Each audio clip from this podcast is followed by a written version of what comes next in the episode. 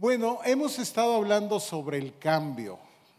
En la última plática, la semana pasada, hablamos sobre la queja, ¿cierto? Decíamos que, bueno, hay personas que en lugar de operar el cambio, lo que hacen es operarse. Eh, operarse. Un lapsus, ¿no? Lo que hacen es quejarse en lugar de operar el cambio. Y bueno, decíamos que la verdad es que la queja pues no, no, llega a ningún lado. Uno se queja, pero, pero no, no opera un cambio. Hoy queremos hablar sobre un tema que hemos llamado oportunidad para el cambio o para cambiar. Antes de leer la palabra, también les quiero decir que a partir del domingo 8, 8 de marzo vamos a comenzar nuestros estudios de preparación para el bautismo, aquellas personas que han recibido a Jesús como Señor y Salvador en sus vidas, lo que sigue, bueno, es bautizarse como un testimonio. El, el bautismo no tiene ningún valor meritorio, no aumenta o disminuye la obra de la salvación de Cristo en nosotros, sino es una respuesta de obediencia, no es manifestar a las personas externamente pues lo que ha ocurrido internamente. El bautismo representa la muerte y la sepultura, pero también la resurrección. Pablo decía, con Cristo estoy juntamente crucificado, no vivo yo más, Cristo vive en mí, lo que ahora vivo en la carne lo vivo en la fe del Hijo de Dios, el cual me amó y se entregó a sí mismo por mí. Entonces, es eso, es cuando estamos hablando de, recuerden que nosotros bautizamos por inmersión, esto es, ah, somos eh, inmersos en las aguas, entonces de esta manera estamos de alguna manera eh, recordando o aludiendo justamente a la muerte de Cristo. Y de igual manera nosotros estamos muriendo al pecado, a la vida antigua pero somos levantados de, la, de las aguas y Pablo decía, somos resucitados con Cristo a una nueva vida. Entonces es un hecho muy, muy importante que todo cristiano debe obedecer. Hay dos ordenanzas, una es el bautismo y la otra es la Santa Cena. Entonces animamos a las personas que no lo han hecho para que lo hagan. Puede venir a estas pláticas domingo ¿verdad? 8 de marzo comenzamos, son cinco pláticas antes de llevar a cabo el bautismo. Esto será el jueves santo. Ahora me preguntan, ¿y si yo asisto a las pláticas, entonces qué? ¿Ya estoy comprometido a bautizarme? No, no necesariamente. Precisamente para eso son las pláticas, para brindarle a usted información, que usted tenga entendimiento sobre esto y usted pueda responder en obediencia a, esta, a este llamado de Jesús. Entonces, considérelo. Eh, comenzamos el 8 de marzo a las 10 y media, este, Yacir, 10 y media. Puedes ponerte de pie. Se pueden, Yacir va a ser el encargado de dar estas pláticas. Entonces, si usted tiene eh, alguna, alguna pregunta, eh, quiere ponerse cerca de él, en contacto con él, con toda confianza, por favor, hágalo. Él va a estar ahí al final. Gracias. Bueno, entonces ahora sí vamos a este tema, oportunidad para el cambio. Vamos a tomar como referencia la escritura, ¿verdad? Que encontramos en el Evangelio de Juan en el capítulo 8, comenzando realmente desde el último verso del capítulo 7, esto es el verso 53. Y vamos a terminar esta lectura en el capítulo 8, verso 11 le pido que ponga atención y con su vista, ¿verdad? Usted me siga en esta lectura.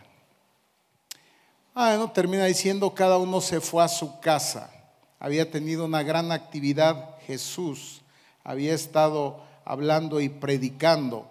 Y Jesús se fue al monte de los olivos y por la mañana volvió al templo y todo el pueblo vino a él y sentado él les enseñaba. Entonces los escribas y los fariseos le trajeron una mujer sorprendida en adulterio y poniéndola en medio le dijeron, maestro, esta mujer ha sido sorprendida en el acto mismo de adulterio y en la ley nos mandó Moisés apedrear a tales mujeres.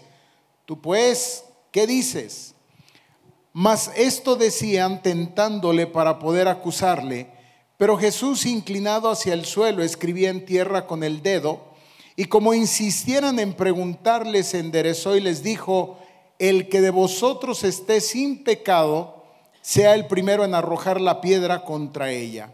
E inclinándose de nuevo hacia el suelo, siguió escribiendo en tierra.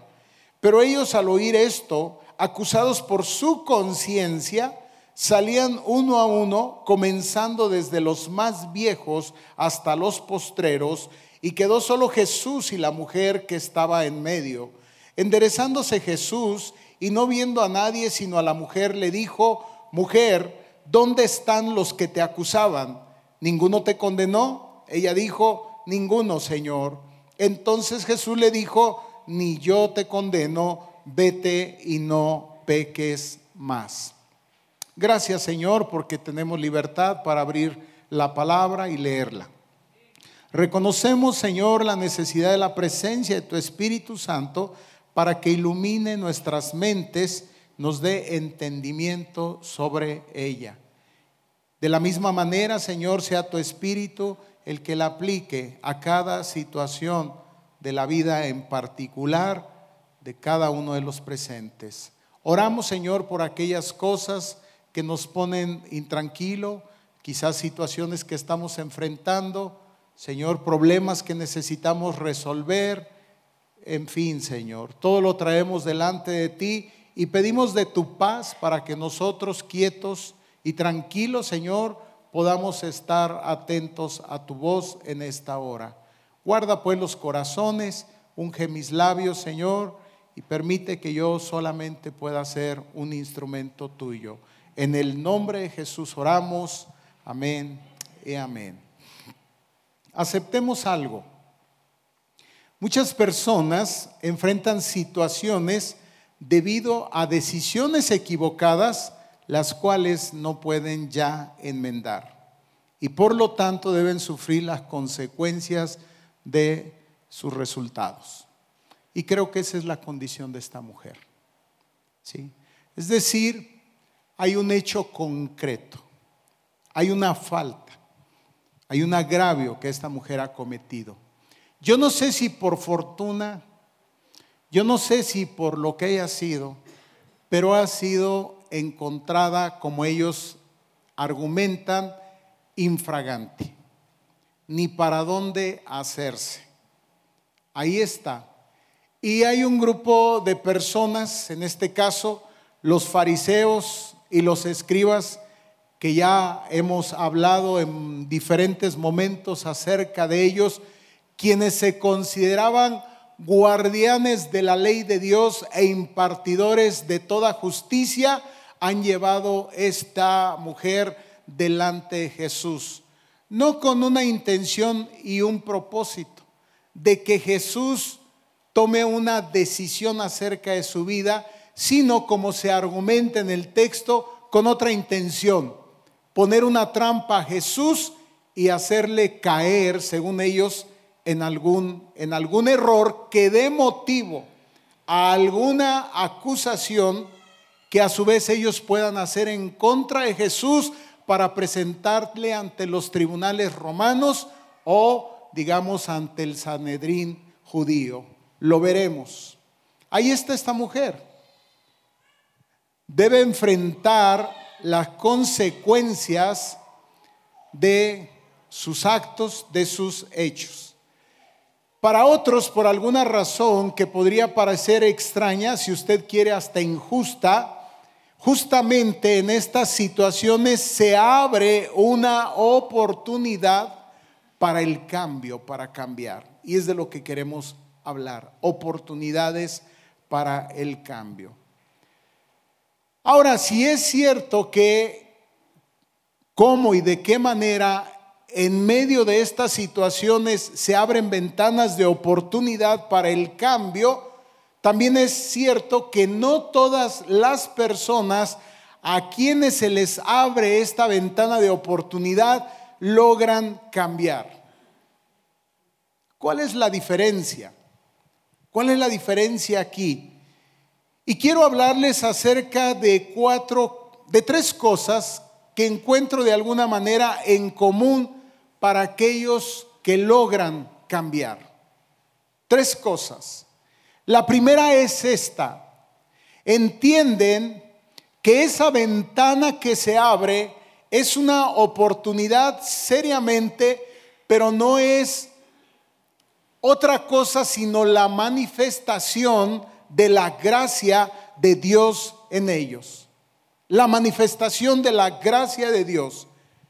Efectivamente, la Biblia dice que nuestro Dios es un Dios lleno de gracia y de verdad. Ahora bien, ¿qué es la gracia? Y la gracia es el favor inmerecido de Dios. Eso es la gracia. La gracia es algo que no podemos obtener. Es algo que no podemos ganar. Es algo que no merecemos y que sin embargo nos es otorgada. Y eso es lo que, como veremos, Jesús le otorga a esa mujer. Extiende su gracia. ¿Qué es la gracia? La gracia no es sino amor, aceptación incondicional. Es un regalo de Dios para el hombre y para la mujer y la palabra nos dice que esa gracia justamente nos viene a través de Cristo Jesús. Y Jesús está ahí para impartir a esta mujer la gracia, su gracia. Jesús está ahí para aceptar a esa mujer, para recibir a esa mujer, para amar a esa mujer de manera incondicional. Ese es el primer factor. Pero hay uno más, que estas personas que entienden que esa manifestación de la gracia se convierte en una oportunidad para el cambio, esas personas que han recibido la gracia, entonces consideran justamente que es la oportunidad para un cambio regido ahora por la verdad. Miren, ¿qué es lo que llevó a esta mujer a esa condición, a enfrentar esa condición? ¿Qué es lo que la llevó ahí? Entonces estas personas que van entendiendo estas cosas, que es la impartición de la gracia de Dios, pero también la oportunidad para, para un cambio regido ahora por la verdad, entender que deben comenzar a dirigir sus vidas no bajo el criterio de sus limitados pensamientos o el impulso de sus pasiones o lo que la cultura les imponga. ¿Qué fue lo que llevó a esa mujer? No lo sé. Pensamientos. No sé, impulsos, pasiones, no lo sé. Era una mujer casada que cometió un adulterio y que ahora la tiene en esta situación que se le imparte la gracia y que ahora se le da una oportunidad para ser guiada no conforme a sus pensamientos, a sus impulsos, a, a sus deseos, sino conforme a la verdad que está establecida en esta palabra santa. Porque es la palabra la que moldea nuestro pensamiento, es la palabra la que cambia nuestra conducta y cuando nosotros nos dejamos influir por ella, hace transformaciones profundas en nuestra vida. Es la palabra. Y solamente la palabra. Y eso es lo que veremos que esta mujer parece ser que logra entender. Pero solamente estas dos cosas, es decir, recibir la gracia de Dios y entender que esa gracia nos da una oportunidad de cambio para ya no vivir con los criterios que antes teníamos, sino ahora regidos y normados por la palabra. No, hay algo más. Personas que entienden, que consideran que vienen nuevos tiempos para, para nosotros. Mire, tiempo es oportunidad. Oportunidad para hacer las cosas de distinta manera. Pero también entienden que no es mi tiempo, pues mi tiempo ya se había acabado. ¿Qué es lo que esta mujer iba a enfrentar? ¿Sabe lo que iba a enfrentar? La muerte. Estaba ahí para ser lapidada. Por supuesto, casi quiero considerar o quiero pensar que ya cada uno de los hombres que estaban ahí, cada uno ya traía su piedra en la mano. Está enfrentando un juicio sumario. El tiempo se le ha terminado, pero veremos que la gracia hay algo más que hace. Nos extiende el tiempo. Nos da nuevas oportunidades. Oportunidades para hacer las cosas de manera distinta Quizás puedo explicar es, esto un poco más con mi propia experiencia. Habiendo yo llegado al final de mis días, según lo establecido por la ciencia, 28 de mayo de, mil, de 2018, ¿sí? llego a esta línea, experimento la gracia de Dios, el Señor alarga mis días, pero la pregunta es, ¿para qué? Para seguir viviendo igual o para operar un cambio y una transformación en mí. De eso se trata. Cuando vemos las palabras finales de Jesús a esta mujer diciéndole, ni yo te condeno, gracia, vete, gracia, eres libre. Pero también agregando, no peques más, ¿verdad? Es decir, extiendo tus días. Hay un nuevo tiempo para ti, pero no para que sigas dirigiéndote o guiándote por los mismos pensamientos, por las mismas pasiones, sino para que haya una transformación de tu vida. Eso es realmente lo que el Dios lo que Dios quiere hacer en cada uno de nosotros. Mira, tu tiempo ya se había acabado. Es un nuevo tiempo. Por lo tanto, es un tiempo que debes valorar, es un tiempo que debes aprovechar. Y como aún dice la escritura, es un tiempo que debes redimir.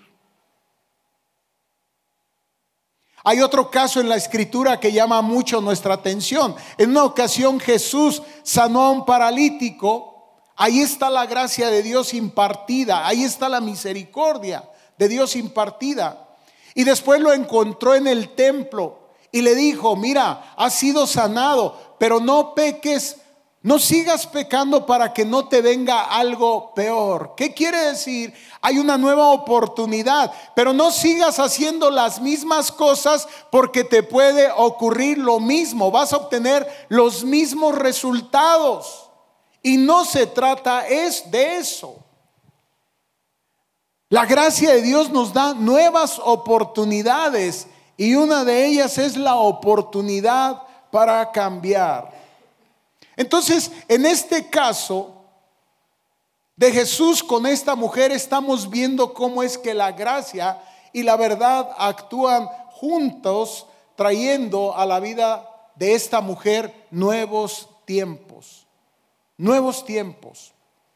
La han traído la están exhibiendo delante de los demás. Les decía que es enfático que Juan señale el hecho de que había sido encontrada en el acto mismo del adulterio. Es cierto, no, se dan más datos, pero no creo que no necesitamos más datos para tratar de entender entonces cuál podría ser la condición de esta mujer. Probablemente esta mujer o estaba en poca ropa o estaba totalmente desnuda delante de Jesús. Y si ustedes lo analizan un poco, es una, es una imagen muy morbosa, muy morbosa. Esa es la condición de esta mujer, que por cierto es así. La ley de Moisés ciertamente establecía eso. En Deuteronomio 22, 22 dice la escritura, si fuere sorprendido alguno acostado con una mujer casada con marido, ambos morirán, el hombre que se acostó con la mujer y la mujer también, así quitarás el mal de Israel. Por cierto, surge una pregunta, ¿en dónde estaba el hombre? No estaba ahí. Valdría la pena preguntarse por qué, como quiera que sea, triste condición la de esta mujer. Y ellos están ahí todavía para algo más, realmente tienen interés en la mujer, ni siquiera. Ellos están interesados en poner una trampa a Jesús. Que Jesús cometa alguna falta, alguna falla en donde ellos lo puedan pillar. En donde ellos lo puedan atrapar y entonces acusarlo, señalarlo, sea delante de las autoridades romanas o delante de los judíos. ¿Por qué digo esto?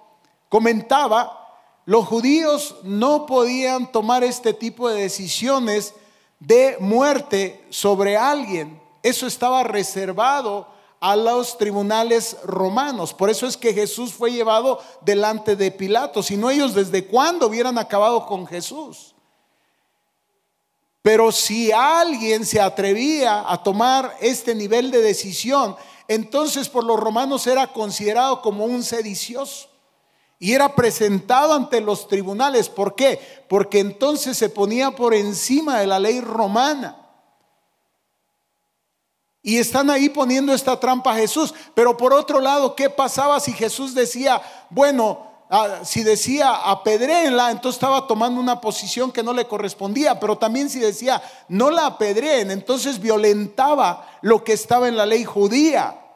¿Qué fue lo que hizo Jesús? Guardó silencio. Se inclinó a tierra y comenzó a escribir. ¿Y saben lo que es eso? Eso es gracia. Se ha especulado muchísimo por qué es que Jesús hace esto. Algunos han dicho que viendo la condición de esta mujer, probablemente lo que Jesús hace es no generar más vergüenza en esta persona y ocultar su rostro y bajar su rostro y bajar su mirada. Ya hay muchas miradas morbosas sobre esta mujer. Ya esta mujer se siente demasiado exhibida. Jesús conoce su corazón, conoce su condición y no quiere agravar su situación. Esa es la gracia. Decíamos que la gracia es amor incondicional, la gracia es aceptación. Yo les puedo decir que desde esta actitud Jesús ya ha recibido a esta mujer. Jesús ya ha aceptado a esta mujer. Porque precisamente para eso vino Jesús. Y lo dice Juan al principio del Evangelio, la gracia y la verdad nos han venido a partir de Cristo. Está ahí para impartir su gracia. Él baja su mirada. Otros han dicho que quizá lo que Jesús escribe ahí en el piso, en la tierra, probablemente son los pecados de estos hombres que adelante dice que acusados por su conciencia comienzan a soltar las piedras y se van. Mire, déjeme decirle que hay personas que tienen la conciencia tan cauterizada que son insensibles a cualquier llamada de atención. Yo estoy convencido de algo, que como dice la escritura, el único que convence de pecado, el único que redarguye pecado es el Espíritu Santo. Y quiero pensar que quien redarguyó a estas personas, sí fueron las palabras de Jesús, pero llevadas a lo más profundo de su ser por el Espíritu Santo. Mire, en un minuto, en menos de un minuto, en segundos, Dios puede hacernos pasar nuestra vida delante de nosotros. No sé si has tenido esa experiencia. Te puedo decir que yo sí. Y qué hermoso y qué bendición cuando tenemos imágenes agradables, recuerdos agradables, pero qué terrible cuando el Señor nos muestra todo lo incorrecto que hemos hecho delante de Él. Estos hombres no estaban libres, se creían jueces justos, pero ellos mismos estaban contaminados. Ellos mismos necesitaban recibir esa gracia. Y de hecho yo quiero considerar que fueron expuestos a esa gracia. Fueron invitados a recibir esa gracia. Si me dices, ¿por qué consideras esto? Mire, ¿qué hubiera pasado si ellos hubieran sacrificado a esta mujer? Quizás en algún momento como a Pablo, quien usted recordará, se mantuvo como testigo ante el primer hombre martirizado, esto es Esteban, después él lamentaba ese hecho. ¿Sí? Dice la escritura que una vez que lapidaron a Esteban, las ropas de Esteban las trajeron, las pusieron a los pies de Saulo. Y él cómo lamentaba ese hecho de haber participado en, en esa acción. Realmente el Señor también de alguna manera estaba impartiendo esta gracia a estos fariseos y a estos escribas. ¿Sabes por qué? Porque la gracia es para todos. Pero solamente algunos están dispuestos a recibirla. Solamente algunos abren los corazones y se exponen y reciben esta gracia. Y sabe algo, esta mujer estaba lista para recibir esa gracia. Ahí está recibiendo entonces la gracia de Dios a través de Jesús. Poco a poco ellos fueron soltando las piedras, se fueron yendo uno a uno hasta que Jesús y esta mujer quedaron solos. Y ahora sí, Jesús está listo para levantar la vista. ¿Qué, qué puedo decir? Esto de parte de Dios es algo que siempre me ha sorprendido. Dios no pretende avergonzar a nadie. Dios sabe quiénes somos cada uno de los que estamos aquí. No hay nada oculto delante de sus ojos. Pero sabes algo, no pretende avergonzarnos. Por el contrario, Él quiere cubrir nuestra desnudez. Y eso lo vemos desde el principio en el libro del Génesis. Ahora sí están solos y ahora levanta la mirada a Jesús, pero creo yo que no es la mirada de los demás, la mirada de Jesús es una mirada distinta, es una mirada de aceptación, es una mirada de recibimiento, es una mirada de amor, es una mirada de oportunidad. ¿Qué pasó? ¿Dónde están todos? Por supuesto, Jesús sabía lo que iba a ocurrir. Se han ido, Señor, se han ido, sí. Ninguno que ninguno, todos se fueron. Bueno, ninguno te condenó. Sigues viva. No estás lastimada. ¿Sabes algo? Ni yo te condeno. Qué tremendo. Ni yo te condeno. Vete, eres libre. Pero libre para qué? Porque la gracia nos hace libres. Pero libres para qué? La gracia no es una licencia para seguir pecando. Y hay gente que lo entiende así, para seguir haciendo y cometiendo las mismas los mismos actos, teniendo las mismas actitudes. ¿Sabes algo? Entonces no estamos entendiendo el valor de la gracia. El valor de la gracia es oportunidad para el cambio. Ese es el valor de la gracia. Quizás la mujer tímidamente comienza a, retirarse y Jesús le dice, espera, esto lo digo yo, no lo dice la escritura. Es cierto, te vas, pero sabes algo, no sigas haciendo lo mismo. Si tú sigues haciendo lo mismo, pronto nos vamos a volver a encontrar aquí. Pronto nos vamos a volver a encontrar aquí. Es cierto, 28 de mayo del 2018, es cierto, un infarto, es cierto, una conducta, es cierto, no tenía la, mi, mi conducta, créanme, no sé, a lo mejor yo diría, mi pecado tiene menor peso y menor valor que el pecado de esta mujer. No, déjeme decirme, decirle algo. A través de la conducta alimenticia yo estaba atentando en contra de mi cuerpo. Y la palabra dice que el cuerpo es templo del Espíritu Santo. Y yo no estaba entendiendo eso, ¿se fijas? Y tener ese tipo de conducta irresponsable me llevó a una posición, a una situación. Y ahí recibí la gracia de Dios, pero también recibí la oportunidad para el cambio. El Señor prolongó mi tiempo, extendió mi tiempo, pero ¿para qué? Para seguir igual.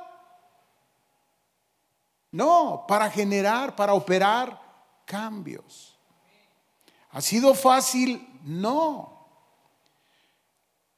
Porque con la gracia Dios nos da todos los recursos que necesitamos para operar el cambio. Créame. Como les he estado platicando al principio, no fue fácil, pero hoy sigue sin ser fácil. Muchas veces tengo que entonces evocar justamente esta experiencia y preguntarme si quiero volver a vivir esa experiencia y digo no, y eso frena, limita mi conducta irresponsable. Esta mujer entonces volverá a ser guiada por sus pasiones, volverá a ser guiada por sus impulsos. Jesús le está diciendo, no, necesitas de ahora normar tu vida por la palabra. Cada uno de los que estamos aquí, si hemos recibido la gracia de Dios, entonces lo que también hemos recibido es una oportunidad para el cambio. Una oportunidad para vivir cada día normados por la palabra de Dios. Cada día.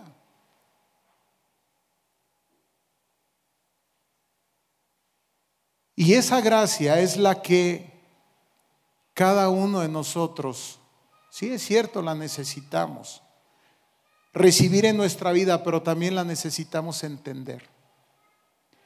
Y no menospreciarla, no tenerla en poco, realmente valorarla, agradecerla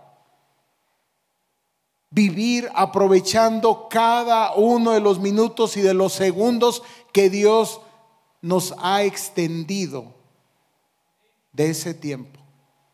Cada día. Esta mujer seguramente se fue feliz. No, no tenemos más datos, no sabemos qué ocurrió con ella. No sabemos si efectuó algún tipo de cambio, no sabemos si hubo una transformación, pero lo que sí sabemos es que esta palabra es inspirada y yo creo que si el Espíritu permitió que esta palabra hoy estuviera aquí, seguramente que algo bueno y muy bueno ocurrió con la vida de esta mujer. Como algo bueno y muy bueno debe ocurrir con la vida de cada uno de nosotros cada día. Entonces, amados, la gracia es eso, es amor de Dios manifestado, es aceptación incondicional de parte de Dios, sin duda alguna, pero también es oportunidad para el cambio. Esa gracia extiende nuestro tiempo, nos llama a nuevos tiempos, son nuevas oportunidades que cada uno de los que estamos aquí necesitamos aprovechar. Considere entonces usted para su propia vida aquellas áreas de oportunidad en las cuales, habiendo recibido la gracia de Dios, quizás usted no está aprovechando todas las nuevas oportunidades que Dios ha traído con esa gracia impartida. El Señor nos ayude a cada uno de nosotros nos permita experimentar entonces esa transformación, esa nueva vida, esa vida plena que Jesús tiene para cada uno. Ponte sobre tus, sobre tus pies, vamos a orar y vamos a pedir al Señor que Él, que Él nos ayude, cualquiera que sea tu condición, cualquiera que sea tu necesidad. Hoy podemos venir delante del Señor ser recibidos por Él. Este es un tiempo de gracia. La primera venida de Jesús fue caracterizada por eso, por un tiempo de gracia, una gracia que se ha extendido hasta nuestros días.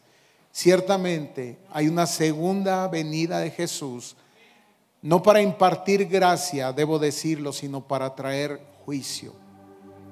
Por eso es importante que nosotros Aprovechemos este tiempo de gracia. Aprovechemos esta oportunidad para el cambio. Aprovechemos estos nuevos tiempos que Él nos otorga y vivamos regidos, normados por la verdad de su palabra. Señor, en esta hora venimos delante de ti. Te alabamos, te bendecimos. Te damos gracias, Señor, por la obra que has hecho en cada uno de nosotros a través de Cristo. Cada uno, Señor, hemos sido recibidos por ti incondicionalmente, hemos sido aceptados. Tu palabra dice eso, que somos aceptos en el amado delante de ti. Hemos sido justificados, hemos sido perdonados. Pero también, Señor, reconocemos, Señor, que tú has extendido ese tiempo, esa oportunidad para que nosotros obremos, operemos esos cambios que necesitamos. Ayúdanos, Señor, para vivir de acuerdo a tu verdad. Ayúdanos para vivir en tu palabra, normados por ella cada día. Te alabamos, Señor, te bendecimos. Bendice a cada uno de tus hijos. Llévanos en paz en medio de nuestras familias y permite, Señor, que podamos comprometernos, Señor, contigo para obrar cambios en cada uno de nosotros. En el nombre de Jesús oramos. Amén y amén.